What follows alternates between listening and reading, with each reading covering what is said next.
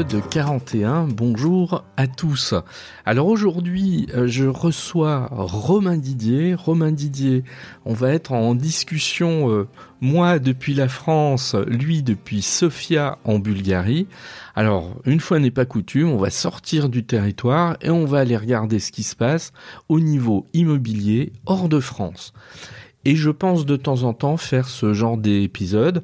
Euh, j'en ai un qui est prévu avec la Suisse, j'en ai un autre qui est prévu avec les États-Unis, parce que je pense qu'il est très enrichissant euh, d'examiner un petit peu, bah voilà, ce qui se passe euh, autour de nous et pas rester uniquement centré sur l'immobilier français, bon, au, au, demeurant extrêmement enrichissant, mais aller voir ce qui se passe ailleurs, ça permet aussi de de s'instruire, de découvrir d'autres pratiques professionnelles en définitive, d'autres environnements, et donc ça ne peut que nous enrichir. En plus, le parcours de Romain Didier, bah, il est passionnant, il n'a que 21 ans, et euh, dès que ses trois premières années d'études euh, ont été achevées, il est parti à Sofia, et puis là, il a gravi euh, les échelons à vitesse grand V, comme il va nous l'expliquer au sein de la société CBRE et il va euh, nous raconter bah, par le détail qu'est-ce que ça fait quand on est jeune français, qu'on ne parle pas un mot de bulgare, que, et je ne fais que répéter ses propres mots, on a un niveau plutôt médiocre en anglais, mais comment on parvient à travailler euh, en immobilier euh, en Bulgarie? Allez, c'est parti, nous allons écouter Romain Didier.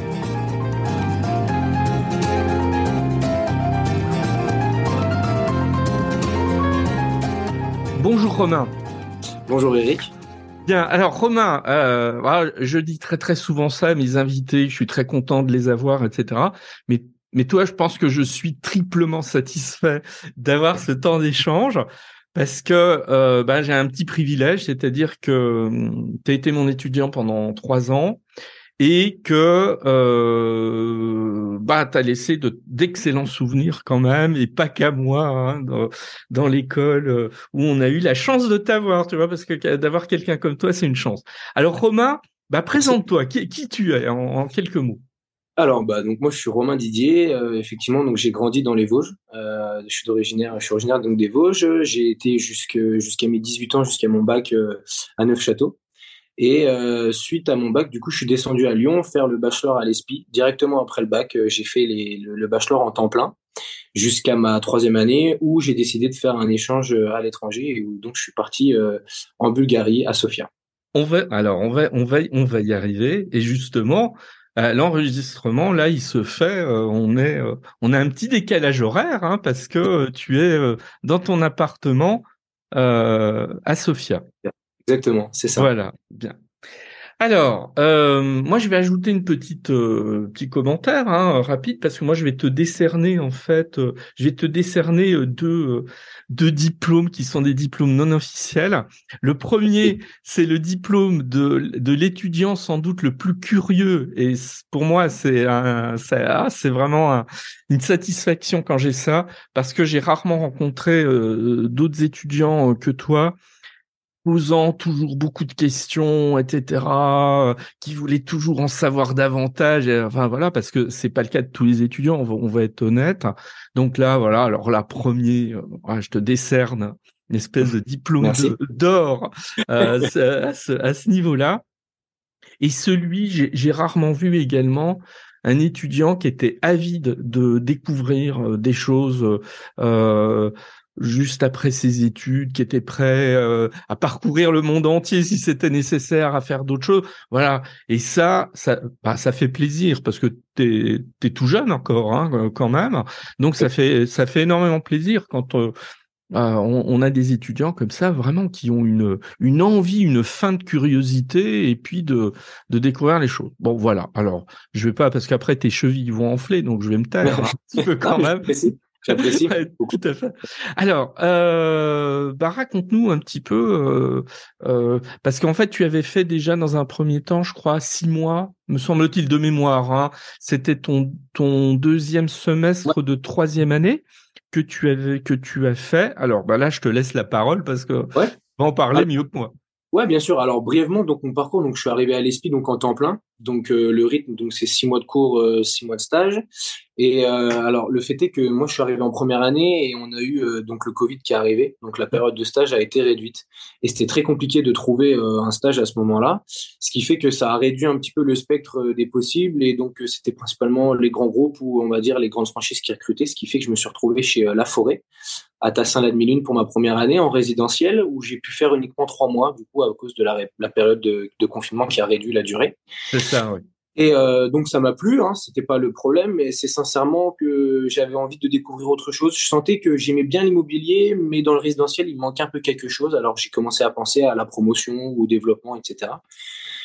Et j'ai eu la chance euh, pendant mon premier stage de rencontrer euh, Michael Dadi, qui est donc le, le, fondateur du réseau Broker, qui est un réseau de mandataires immobiliers spécialisé dans l'immobilier commercial qui m'a rapidement fait confiance pour développer le réseau sur Lyon. Euh, J'étais donc le premier à arriver sur Lyon. J'ai rapidement été rejoint par euh, deux autres brokers.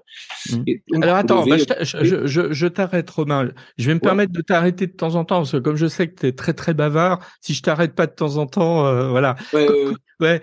Comment tu l'as rencontré? Et les... Parce que je, trouve toujours intéressant de, de, de, de, regarder comment une opportunité naît, comment à un moment donné on rencontre quelqu'un qui finalement va nous faire aller sur une autre direction. D'accord. Alors, comment ça s'est passé? Donc, euh, pendant le confinement, euh, l'ESPI euh, nous envoyait de temps en temps des liens pour participer à des événements avec certains de leurs partenaires ou des entreprises qui proposaient justement à l'ESPI de participer. Et donc, pendant le confinement, Michael, qui cherchait à développer son réseau et qui travaillait déjà avec des étudiants de l'ESPI Paris, a envoyé un lien à l'ESPI pour participer à une conférence sur l'immobilier commercial. Moi qui étais justement curieux de découvrir autre chose, j'ai participé à cette conférence-là. Ce qui fait que en fait, euh, mon nom est ressorti dans les documents de Réseau Broker comme étudiant de l'ESPI et en participé à un de leurs événements. Euh, j'ai commencé mon premier stage chez La Forêt en mai et en juillet, euh, Michael a entrepris un tour de France des grandes villes pour justement promouvoir son réseau et développer justement ses partenaires. Et donc, il cherchait à rencontrer euh, un petit peu tout, des professionnels, des étudiants, des partenaires, euh, des foncières, etc. Et donc, euh, lorsque son bras droit, Muriel, justement contactait les personnes pour prendre des rendez-vous, elle cherchait un étudiant sur la région de Lyon et donc bien ça a corrélé puisque j'étais à l'ESPI, j'avais déjà participé à un événement organisé par Réseau Broker, donc j'avais montré de l'intérêt pour leur entreprise. Donc mon profil était intéressant, ce qui fait qu'elle m'a appelé, elle m'a dit bah voilà, notre notre directeur fait un tour de France, il sera à Lyon de tel, de tel jour à tel jour. Est-ce que ça t'intéresserait de le rencontrer? Voilà. Et donc, euh, on s'est rencontrés. Ouais.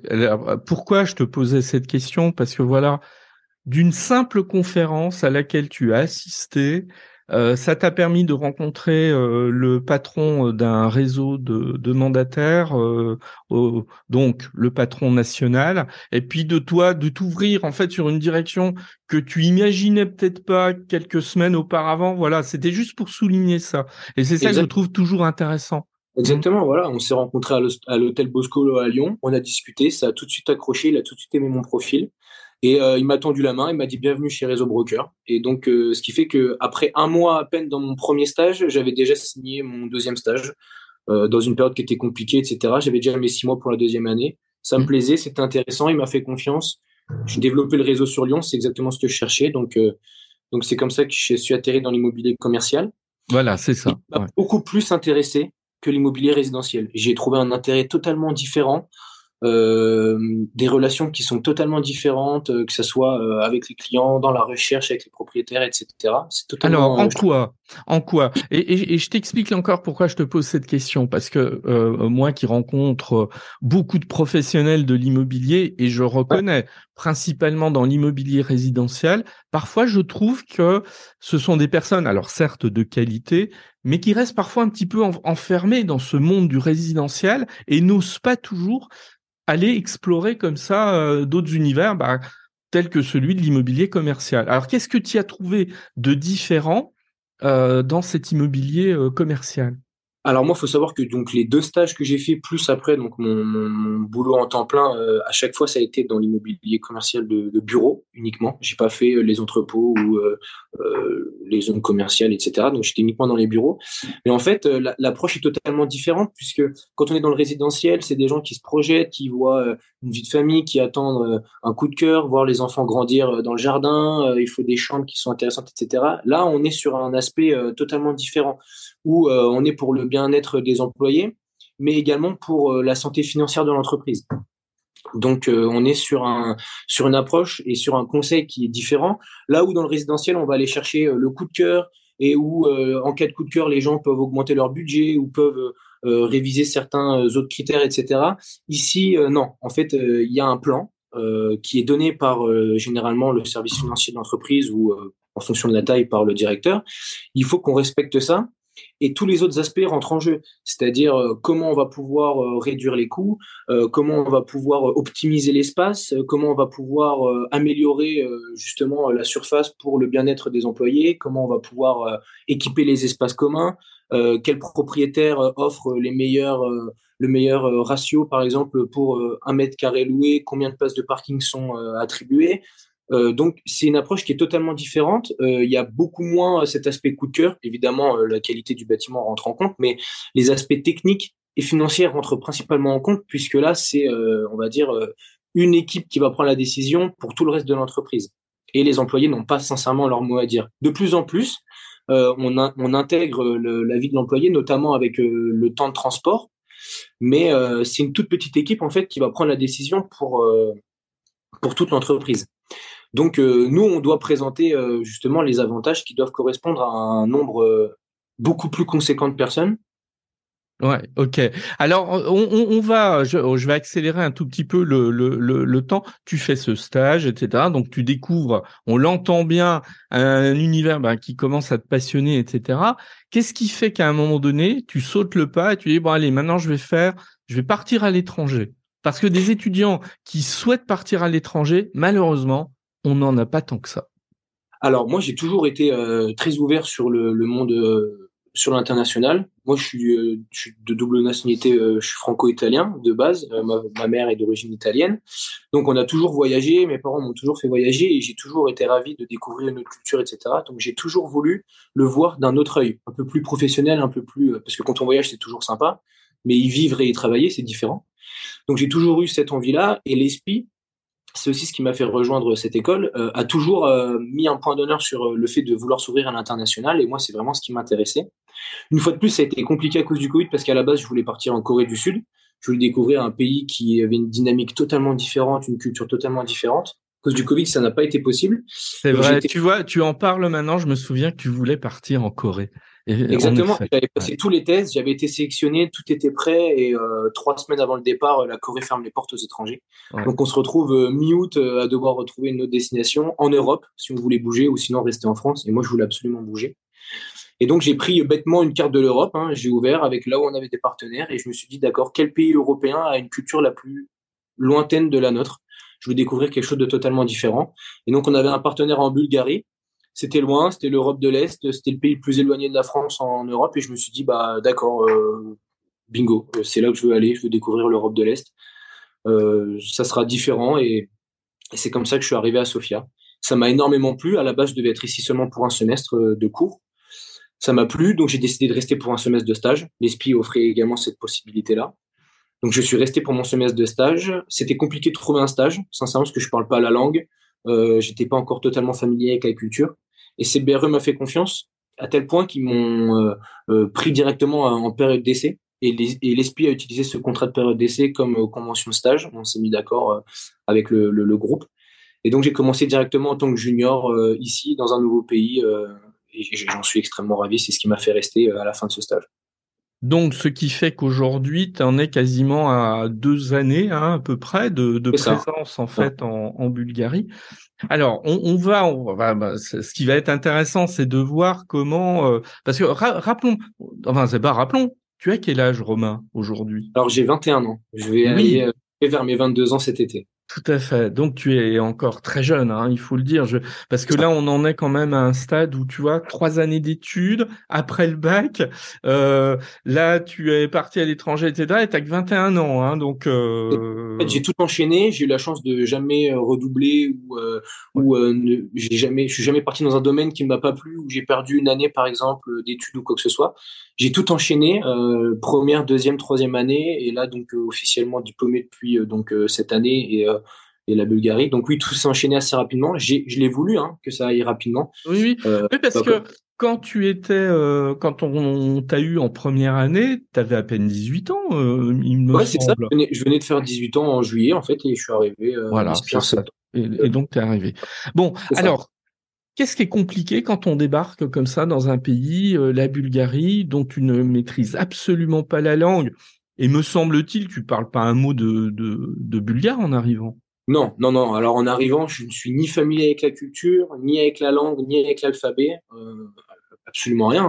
Mais après, c'est exactement ce que je cherchais. En fait, je voulais sortir totalement de ma zone de confort. Je voulais euh, pas me réinventer, mais presque en fait. Je voulais voir si j'étais capable. Euh, c'est un petit peu, c'est un petit peu égocentrique ce que je veux dire, mais j'ai toujours été bon en France. J'ai toujours été bon dans ce que je faisais. Je me suis toujours fait remarquer dans les domaines dans lesquels je voulais me faire remarquer.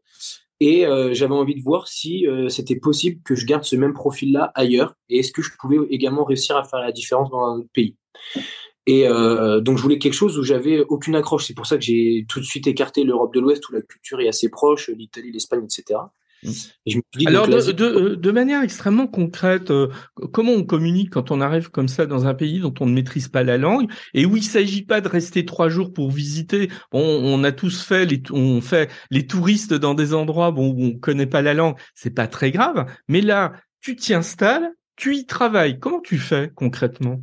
Alors, concrètement, déjà, ce qui était également compliqué, c'est que l'esprit m'a fait confiance une fois de plus, alors que mon niveau d'anglais était très médiocre. Euh, mais euh, je leur avais euh, promis, et c'est le cas, que s'ils m'envoyaient dans le pays, j'allais évoluer. T'inquiète pas, t'es pas le seul. C'est ça.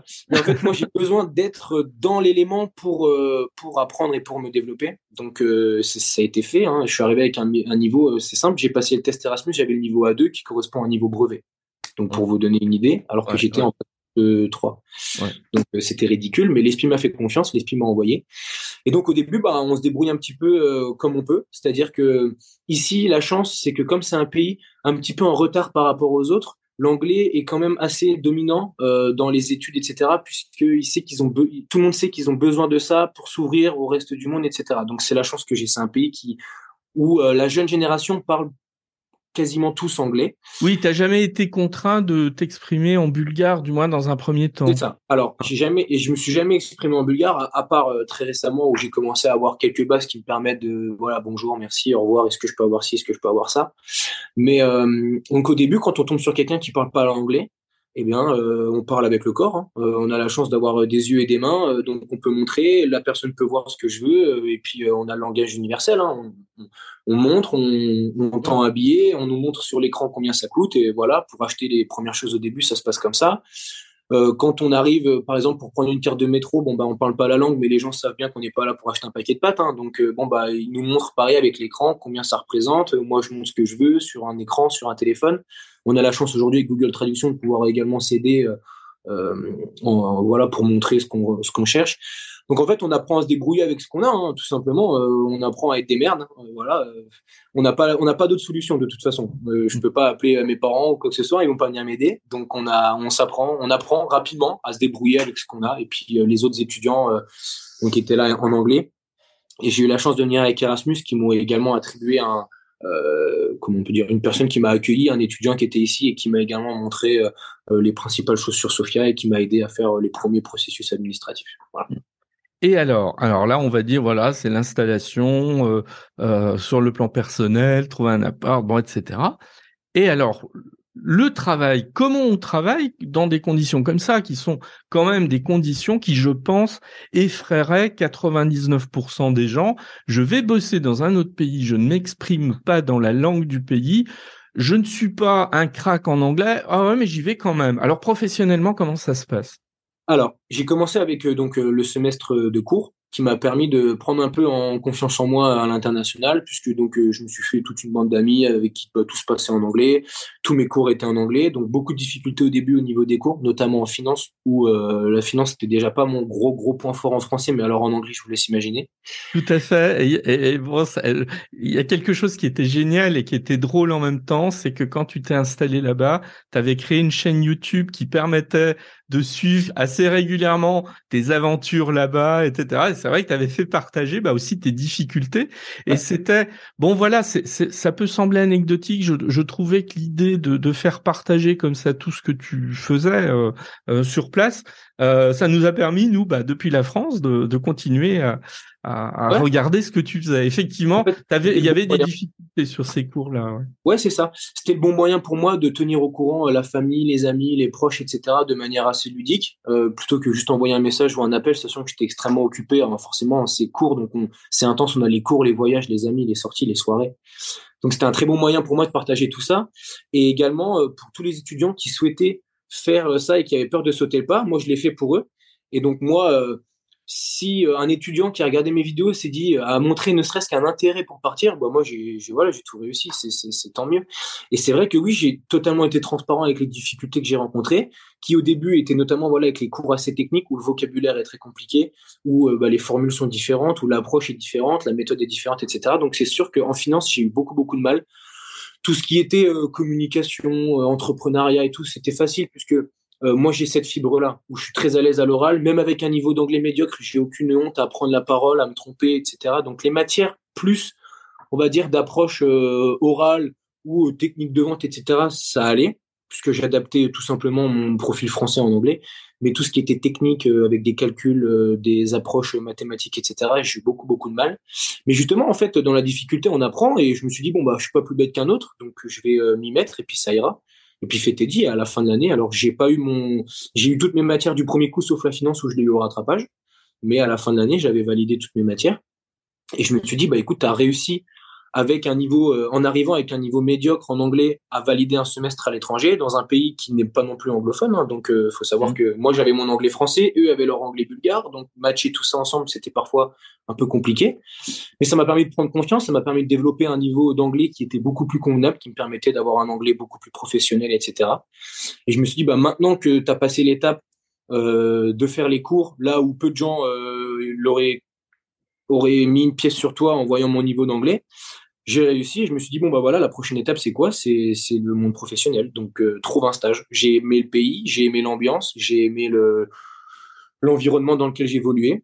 Donc euh, stage. J'ai commencé euh, bêtement hein, j'ai imprimé mon CV je l'ai déposé dans différentes boîtes aux lettres. Et CBRE m'a rappelé extrêmement intéressé par mon profil alors, on va présenter un petit peu CBRE parce que pour ceux qui connaissent pas, CBRE, grand groupe quand même euh, international. Alors, euh, je, bah, je, te laisse nous présenter CBRE.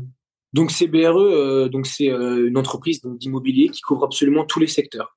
le groupe couvre absolument tout, et il faut savoir qu'ensuite CBRE est divisé en différentes entités Europe, États-Unis, Asie, etc. Donc moi, je suis rattaché à CBRE Europe du Sud-Est, et donc, euh, CBRE, c'est le leader mondial de l'immobilier en général. Ils font, euh, c'est ceux qui font le plus gros chiffre d'affaires. Ils ont plus de 100 000 employés à travers le monde. Euh, c'est voilà, c'est le plus gros groupe d'immobilier, enfin de, de réseau d'agents immobiliers à travers le monde. Donc pour moi, c'était un peu un objectif, sachant que j'avais fait de l'immobilier commercial en France. CBRE, c'était bah, notre plus grosse concurrence. Hein. c'était mmh. ceux qui rappelaient les mandats des plus gros projets, etc. Donc on savait, on savait extrêmement bien euh, qui était, je savais extrêmement bien qui était CBRE, donc j'ai pas postulé euh, aléatoirement. Et donc euh, je savais qu'en rentrant chez CBRE, ça m'ouvrirait les portes du monde, puisqu'après en interne on peut bouger un peu partout. et puis c'est sur le CV un nom que tout le monde connaît dans l'immobilier, ou au moins tout le monde en a déjà entendu parler. Donc c'était pour moi parfait, ça me permettrait après de pouvoir en restant chez CBRE, bouger un peu partout dans le monde, que ce soit en Europe ou à l'étranger. Donc c'était parfait pour moi. Et donc quand ils ont montré de l'intérêt, euh, je me suis mis, j'ai mis mon plus beau costume, ma plus belle cravate pour passer un entretien et, euh, essayer de faire bonne impression. Et ça a été fait et ils m'ont recruté. Bien. Alors tu y fais quoi chez CBRE dans un premier temps? Et puis je crois que rapidement, on t'a quand même confié des responsabilités. Hein? Exactement. Donc, comme je l'ai dit un peu plus tôt, en fait, CBRE a refusé de me prendre en contrat de stagiaire parce que c'était compliqué pour eux, les conventions correspondaient pas avec la législation française, etc.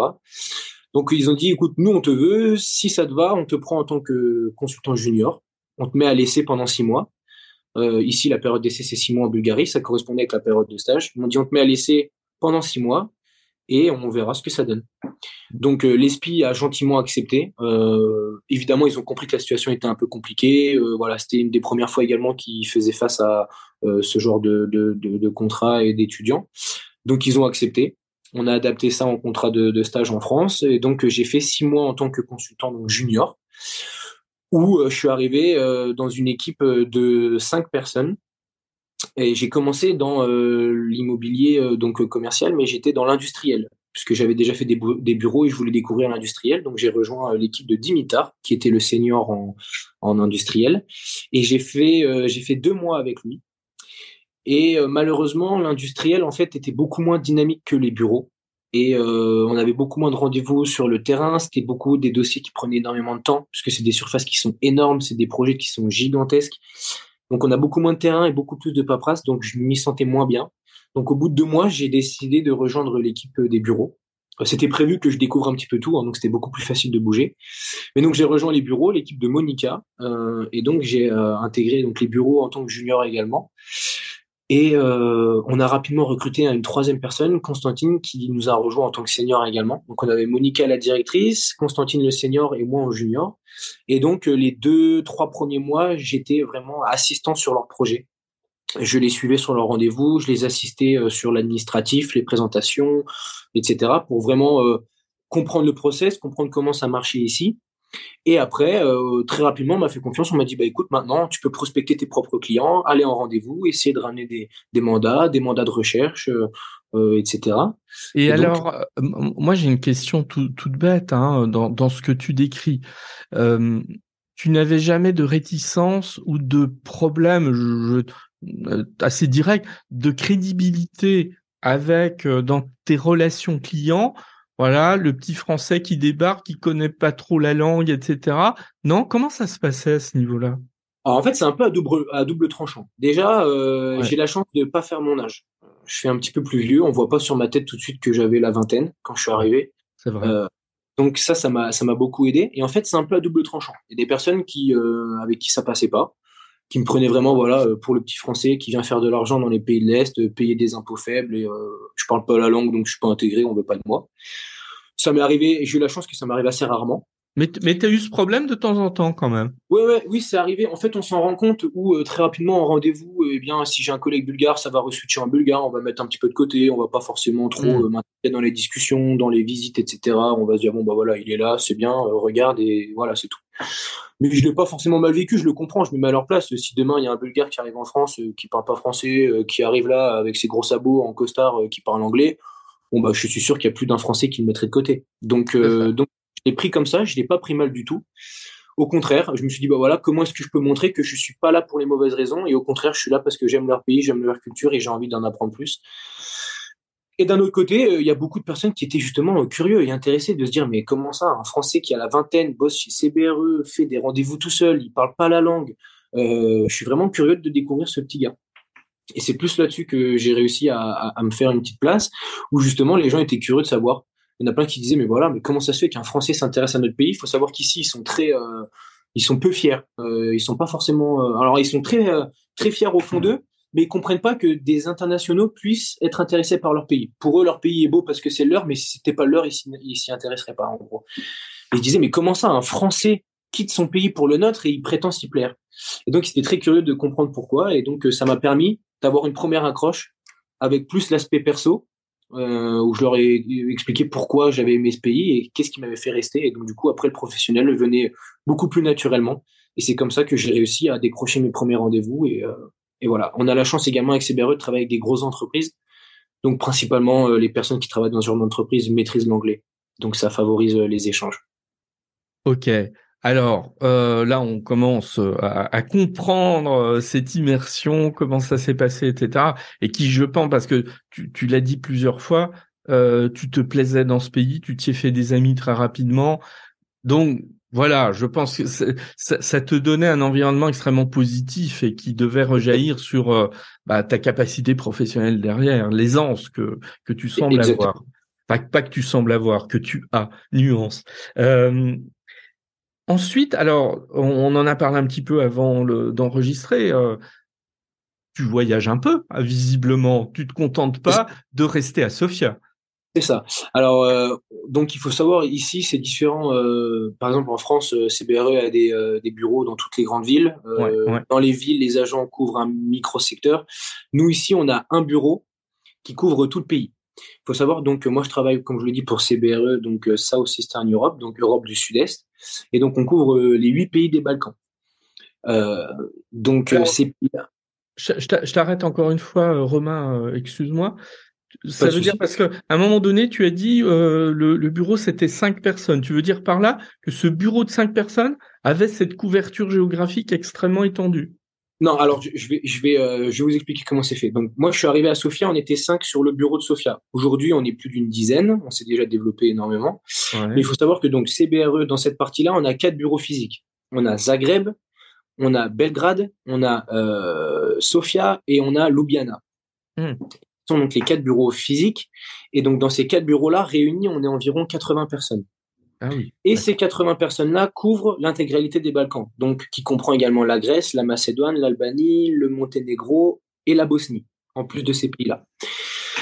Et donc, euh, ce secteur-là, il a été euh, divisé. Donc, euh, la Serbie gère le Monténégro et la Bosnie, la Croatie et la Slovénie ont leur propre bureau, et la Bulgarie gère la Macédoine et le Kosovo. Il faut savoir qu'en Albanie et en Grèce, on est très peu présent pour l'instant, donc c'est un petit peu tout le monde qui gère ces deux pays-là.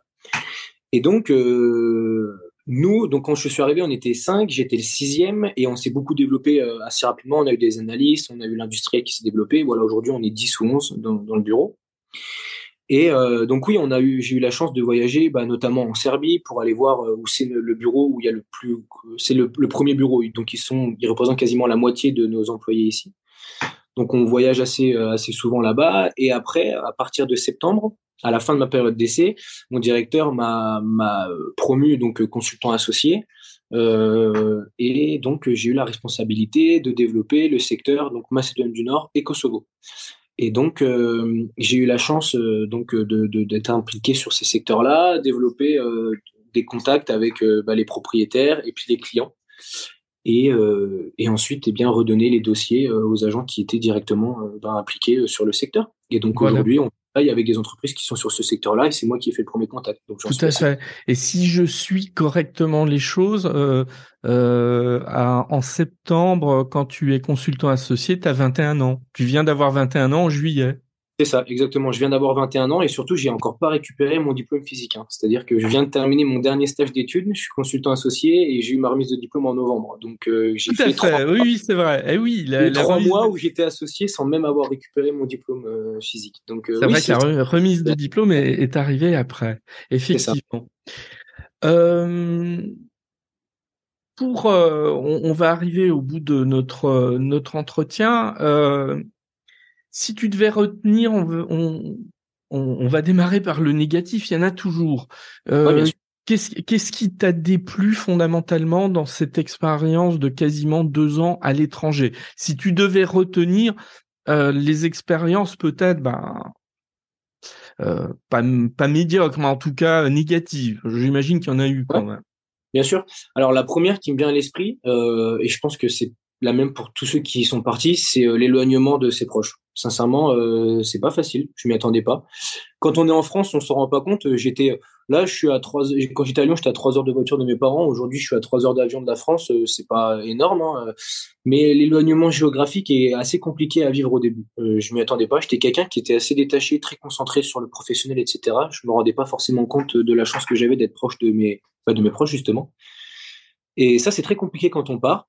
Alors moi j'ai eu la chance voilà d'avoir un groupe d'amis très fort ici où justement bah ça fait ça fait ça occupe l'esprit et on s'en rend pas compte on se reconstitue un cercle de proches. Mais oui euh, le fait de pas pouvoir participer aux anniversaires euh, aux fêtes de famille etc ça c'est quelque chose c'est euh, c'est pour moi le point le plus compliqué d'être à l'étranger quand on est à l'étranger. Ensuite évidemment bah il y a tout le, temps d'adaptation hein, où bah, justement ce qui est compliqué c'est qu'on peut pas lire les panneaux. Je comprends pas leur alphabet donc je lis pas les panneaux je parle pas leur langue je comprends pas les annonces dans le métro ou quand il y a eh bien la, la, radio dans le bureau je comprends pas non plus. Donc on est dans un environnement où en fait on est toujours hors de notre zone de confort. Il y a on a on a rien sur lequel on peut se rattacher en fait mmh, à mmh. part que récemment je me suis fait des amis francophones ou français tout court. Et donc, on, se rattache à ça, mais on n'est on est jamais, euh, quand on est en France et qu'on marche dans la rue, on a l'esprit libre. Moi, j'avais toujours l'esprit occupé, puisqu'en fait, euh, je ne je pouvais pas euh, eh bien, lire le panneau, écouter la discussion des gens qui passent à côté de moi, etc. Donc, en fait, on est toujours un peu perdu, toujours un peu dans l'inconfort. Ça, c'est quelque chose qu'il faut apprendre à maîtriser. Moi, c'est quelque chose qui me plaît, mais je sais qu'il y en a qui le vivent très mal. Ouais, ouais, ouais.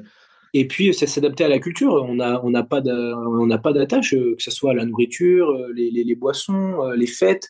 Tout ça sont différentes. C'est notre religion dominante ici, hein, c'est la culture orthodoxe. Donc, les fêtes sont différentes, la culture est différente, on s'y adapte. Moi, j'adore, j'adore ça, mais il y en a aussi qui, qui ont été extrêmement perturbés par justement les célébrations qui sont différentes. Ouais. Alors, euh, avant, bon, donc ça c'est pour, le, on va dire, voilà, les, les, la dimension la plus difficile, effectivement. avant qu'on aborde ben, la, la, la, question de justement ce qui a été euh, attractif, réjouissant, etc. J'ai une question tout simplement parce que on enregistre, on est, ça fait un an que la, la guerre en Ukraine a démarré, et je, je, me souviens un an en arrière, je sais qu'on avait eu un échange à ce moment-là parce que tu étais à la fin de tes de ta troisième année et je suivais ton ton mémoire à ce moment-là. Et bon voilà j'étais un peu inquiet parce que je savais que tu n'étais pas très très loin de la de la frontière ukrainienne. Comment ça se vit cette situation euh, euh, de, de, depuis Sofia? Alors, euh, nous, on l'a vécu assez, assez bizarrement, en fait, parce qu'on on, est très proche géographiquement et on est, mine de rien, très loin euh, de, tout ce conflit-là. En fait, la chance de la Bulgarie, c'est que ça n'a jamais été ça n'a jamais fait partie de l'Empire soviétique. Ça n'a jamais, ça a toujours été indépendant. Donc, Poutine n'a jamais montré un intérêt concret envers la Bulgarie. On a eu des conflits avec euh, les énergies, évidemment, puisque la Bulgarie a refusé de payer la facture dans la monnaie euh, russe, mm. ce qui a provoqué donc euh, mm. bah, la colère de Poutine qui a coupé tout l'approvisionnement, etc. Donc là-dessus, on a subi un petit peu.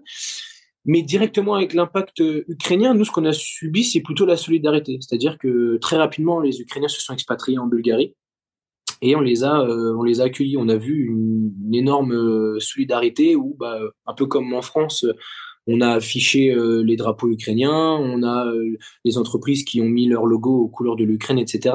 Sauf que nous, on a été beaucoup plus impactés puisque géographiquement, on est beaucoup plus proche. Donc, on a, je pense, reçu une proportionnellement, on a reçu, je pense, beaucoup plus d'Ukrainiens euh, euh, que la France en termes de pourcentage, on va dire. Euh, ah, je crois, oui, Il y a 8 millions d'habitants en, Bulgarie, hein, donc si on voit la euh, proportionnellement, on a reçu une grosse quantité d'Ukrainiens ici. Et donc c'est plus là-dessus qu'on a été impacté, où justement on s'est dit, ah, on voit en fait des personnes qui fuient leur pays, et donc on, comprend un petit peu la chance qu'on a nous d'être dans un environnement un peu plus bien calme et, et serein. Alors évidemment, on n'a pas été directement impacté, mais on a eu peur pendant plusieurs pendant plusieurs temps. On a même eu euh, un entraînement au pays, à, justement à, une attaque, à une guerre, hein, un déclenchement de guerre. On a eu euh, plusieurs euh, entraînements. Donc on, se rend compte, on se dit ah oui d'accord, c'est concret, c'est pas juste à la télé et à la radio. Mmh. Donc on, on s'est un petit peu questionné, mais on a très rapidement été rassuré quand on a vu justement eh bien le gouvernement qui euh, a pris la chose au sérieux et qui a très rapidement rassuré les personnes en disant que voilà, Poutine n'avait manifesté aucun intérêt pour la Bulgarie et que pour l'instant on faisait notre petite vie dans notre coin. Et fait dit, pour l'instant euh, on a on a toujours aucun problème. On a vu euh, on a vu des, des, des de l'armement militaire passer à travers la Bulgarie. Alors pas moi directement, mais j'ai des collègues qui ont vu, puisque après l'armement passe par la mer, la, par la mer Nord pour remonter jusqu'en Ukraine. Donc on a eu des, des images de convois énormes d'armement militaire passer à travers la Bulgarie pour aller aider euh, l'Ukraine. Donc oui, on, se rend compte, on se rend compte que c'est réel, mais on n'a pas été directement impacté. D'accord. Je ne sais pas si tu as fait attention, je te le fais remarquer en tout cas, c'est que à chaque fois quand tu as répondu à cette question, tu as dit on, ce qui montre bien quand même à quel point tu aimes ce pays et tu t'y sens bien parce que euh, oui, c'est vrai. Oui, tout à fait. Alors maintenant, on en arrive euh, bah, au, aux, éléments positifs. Euh, et, je pourrais aussi poser la question de cette manière.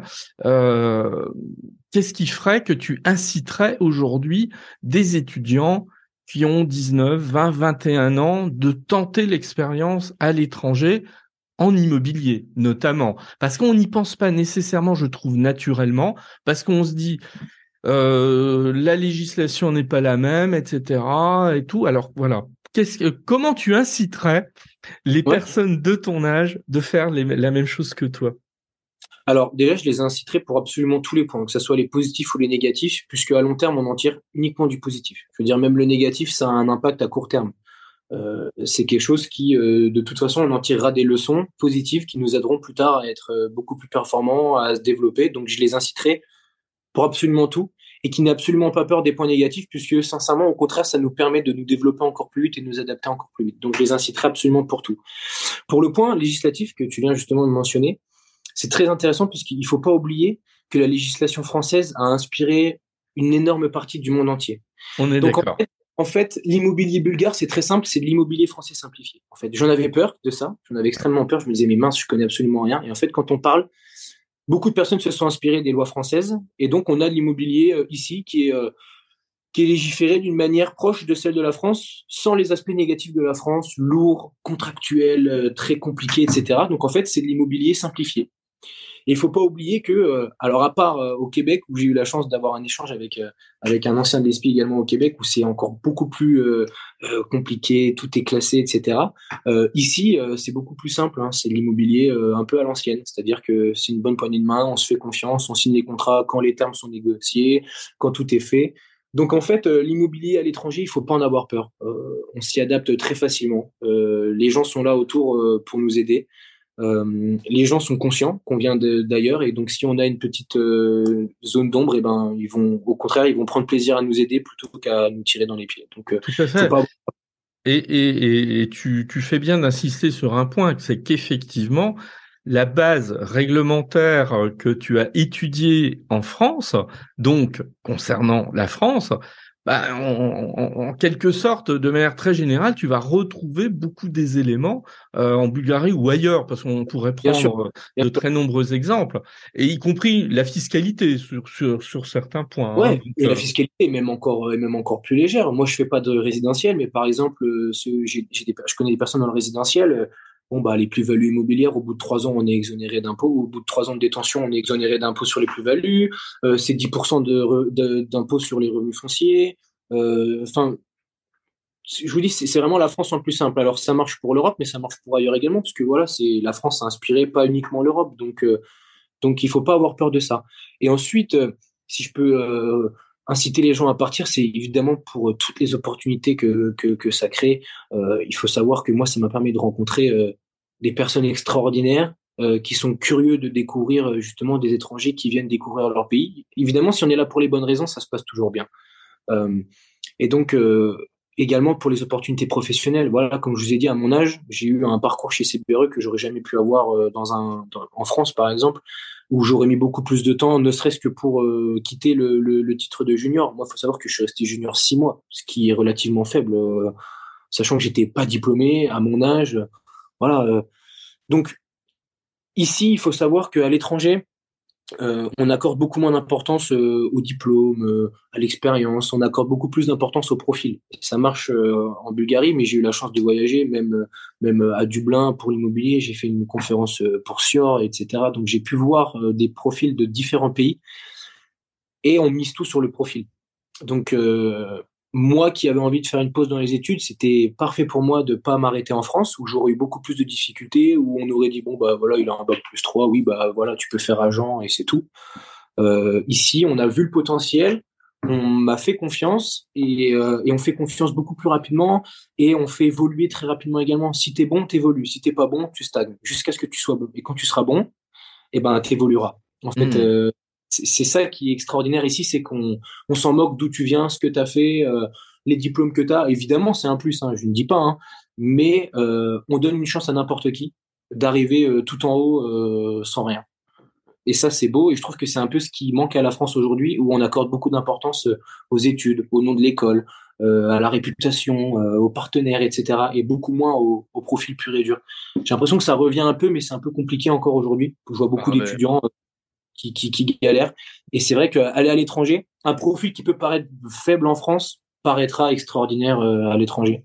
Donc on, a, on a des portes qui s'ouvrent et qu'on n'aurait même pas imaginé. J'aurais jamais imaginé occuper le poste que j'occupe aujourd'hui quand je suis arrivé en Bulgarie. Donc c'est extraordinaire et, pour ça j'incite tout le monde à partir. Et puis pour la découverte, la culture, l'ouverture d'esprit, on améliore des compétences qu'on n'aurait jamais pensé euh, euh, euh, développer. Moi, j'étais, j'étais déjà très curieux, etc. Mais alors, moi ici, pour cultiver ma, ma curiosité, c'était extraordinaire. Tous, tous les jours, c'était de la découverte. Donc, comme vous l'avez dit, moi qui suis curieux, questions, etc. Ici, c'était, c'était le rêve pour moi. À chaque coin de rue, je découvrais quelque chose. Donc voilà, on, on, développe des compétences extraordinaires, l'adaptabilité, la communication, l'anglais, l'ouverture d'esprit, euh, qu'on n'aurait pas euh, en restant chez nous. Donc euh, évidemment, j'incite tout le monde à partir. Et tous ceux qui veulent, qui veulent partir, et eh ben, appelez-moi, on peut échanger. Et je suis sûr qu'à la fin de l'appel, je vous aurai convaincu que partir. Très bien. Eh ben, écoute, tu, j'hésiterai pas à mettre euh, le, le, moyen de te contacter dans les notes de l'épisode, parce qu'après tout, c'est aussi fait pour ça. Parfait. Moi, je résume d'un mot tout ça. C'est l'extraordinaire accélérateur d'opportunités de carrière que euh, partir à l'étranger t'a permis. Et en cela, c'est absolument euh, formidable. Hein, je crois qu'il faut, il faut le dire. Très bien. La carrière se développe plus vite quand on est à l'étranger et quand on rentre en France, on a un profil qui du coup nous permet d'accéder à des postes qu'on n'aurait pas eu si on n'était pas parti. Donc il y a que du positif. Complètement. Eh ben Romain, merci hein, de ce temps d'échange. Puis moi, ça m'a permis de, rediscuter un peu en plus avec toi et puis de, bah, faire partager à, à, à, mes auditeurs euh, bah, le plaisir que j'ai eu euh, à te côtoyer. Donc à très bientôt. Puis bonne chance pour la suite. Merci, merci beaucoup de m'avoir interviewé, ça m'a fait plaisir.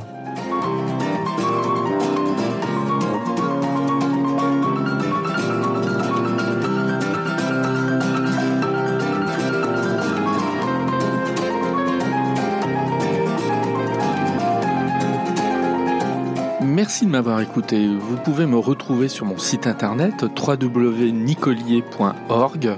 Il est possible aussi de me suivre ou de me contacter sur LinkedIn, Eric Nicolier tout attaché. Et puis vous pouvez aussi me soutenir en vous abonnant à Passion Imo sur Apple Podcasts, mais aussi sur les principales plateformes de podcast.